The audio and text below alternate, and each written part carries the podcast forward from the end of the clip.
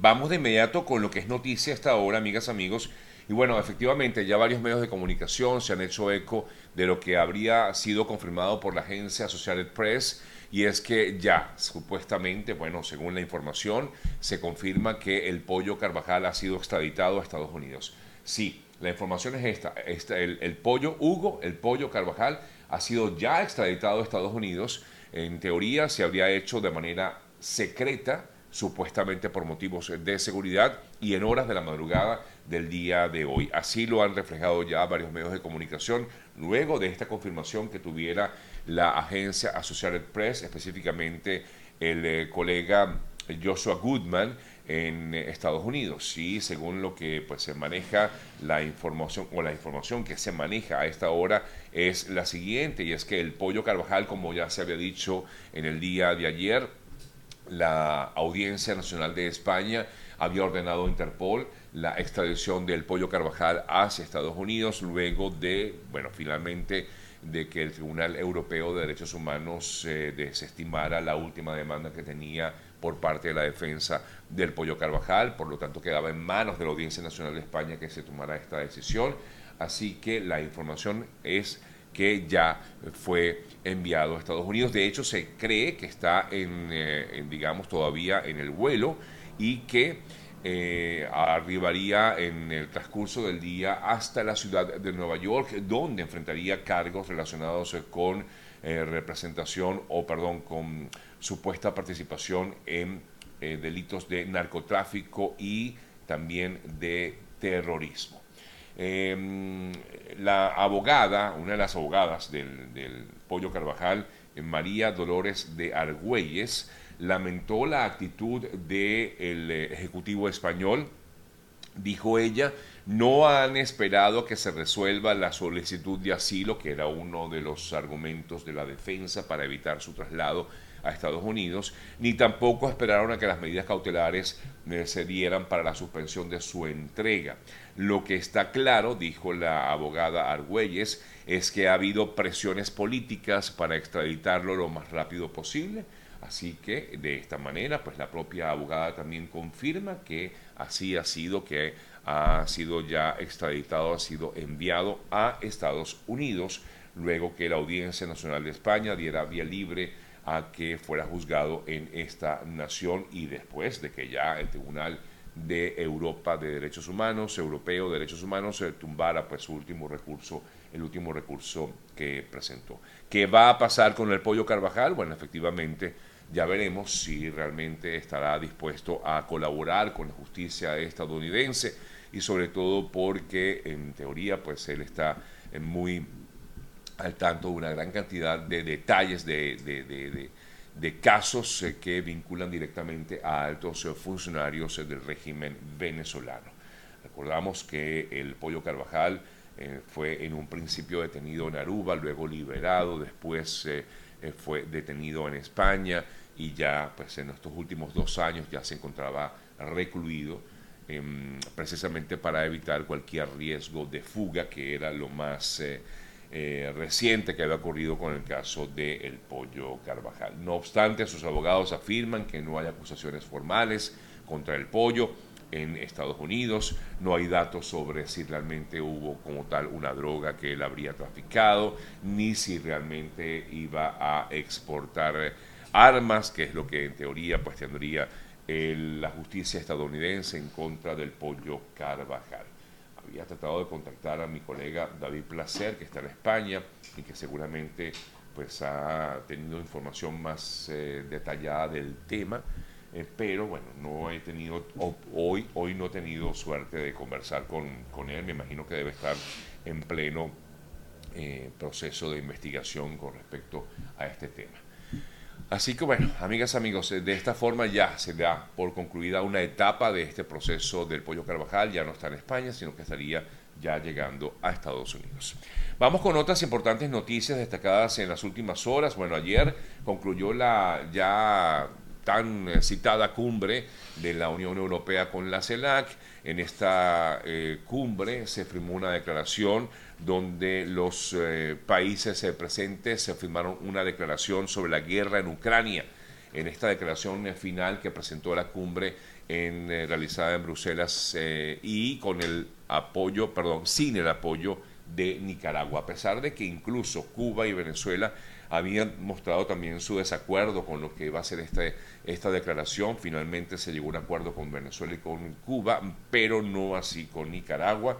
Eh, por lo tanto, ellos no firmaron este, este, mm, esta declaración final. Los líderes también apoyaron los esfuerzos diplomáticos dirigidos a una paz justa y sostenible. También, entre otras cosas, abogaron por que se concluyan las sanciones eh, de Estados Unidos contra Cuba es otro de los eh, temas aquí planteados en esta declaración final de la cumbre. Mientras eso ocurría, por otro lado, también hubo una reunión importante entre el presidente de Francia, Manuel Macron, junto con los representantes de Argentina, Colombia, Brasil y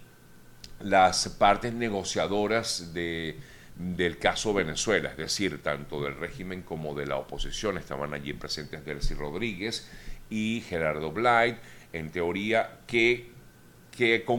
qué, conclusión tuvieron de esa reunión? Supuestamente, pues, se habrían eh, ya, eh, habrían acordado continuar conversaciones, pero todos insisten en que, a excepción, por supuesto, de las partes, vamos a dejarlo bien claro, lo que exigen los presidentes, que participaron en esta reunión junto con el representante de la Unión Europea, Josep Borrell, es que se reanuden las negociaciones y que haya elecciones presidenciales libres con condiciones para el año 2024. Cuando hablo con condiciones, hablo de elecciones libres, justas y también inclusivas, aunque no se habló específicamente del tema de las inhabilitaciones, o por lo menos no se dio a conocer públicamente, sí se pudo entender que se habló de elecciones inclusivas, por lo tanto se cree que el tema de las inhabilitaciones pudiera estar allí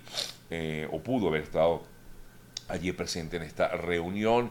em, sobre todo pues tomando en cuenta de que es el punto álgido que hay actualmente en estos momentos en Venezuela con miras a las primarias del octubre de este año. Por su lado, el presidente francés también dijo que estas reuniones iban a continuar y de hecho habló de una posible reunión en el mes de noviembre, por lo tanto ya sería luego de las elecciones primarias del mes de octubre. Macron dijo que fue una reunión bastante larga y que daba seguimiento a lo que fue la cita celebrada recientemente en París entre los representantes tanto de la oposición como del régimen venezolano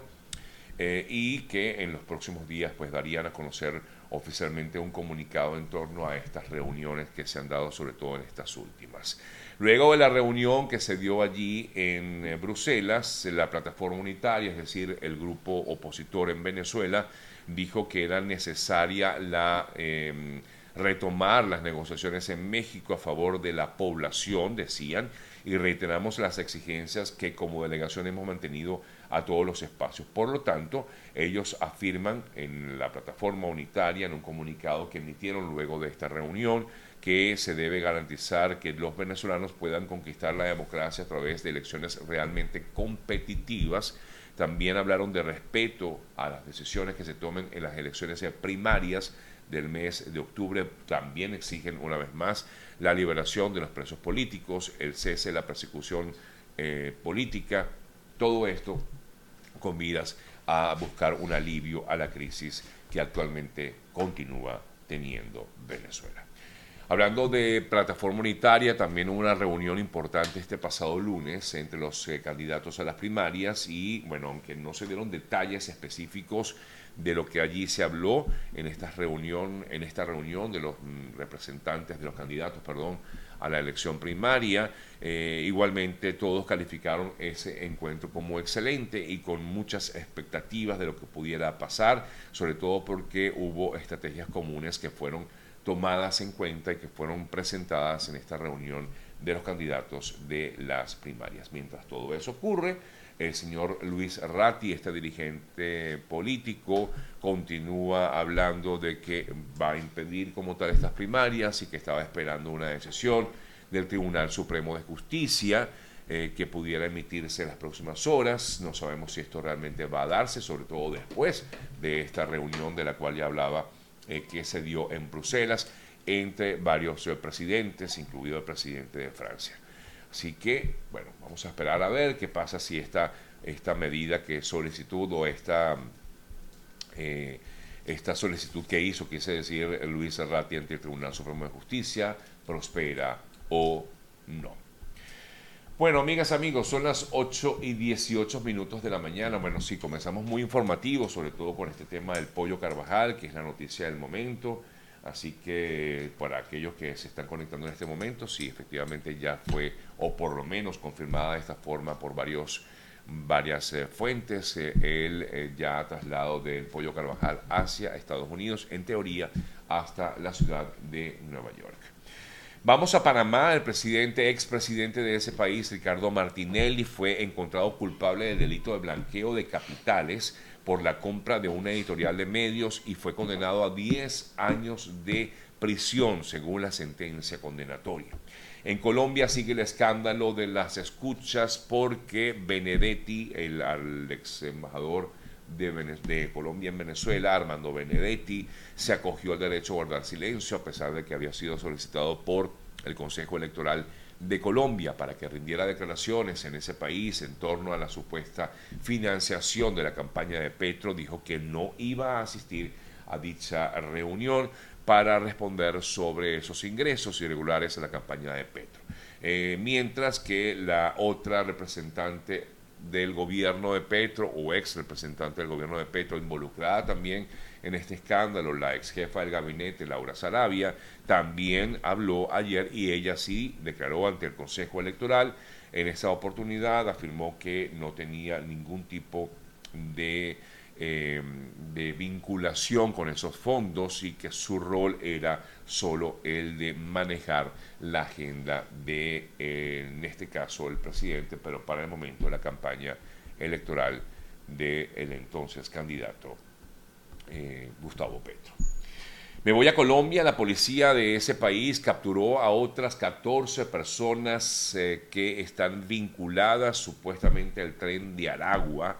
en Bucaramanga, en la zona de Bucaramanga, allá en Colombia. El operativo coordinado por la policía y la fiscalía se realizó el día de ayer. El general comandante de la policía José eh, Roa, detalló que luego de varios allanamientos lograron la captura de 14, 14 personas vinculadas al tren de Aragua. Los allanamientos se realizaron en varios barrios de esta localidad colombiana, Bucaramanga,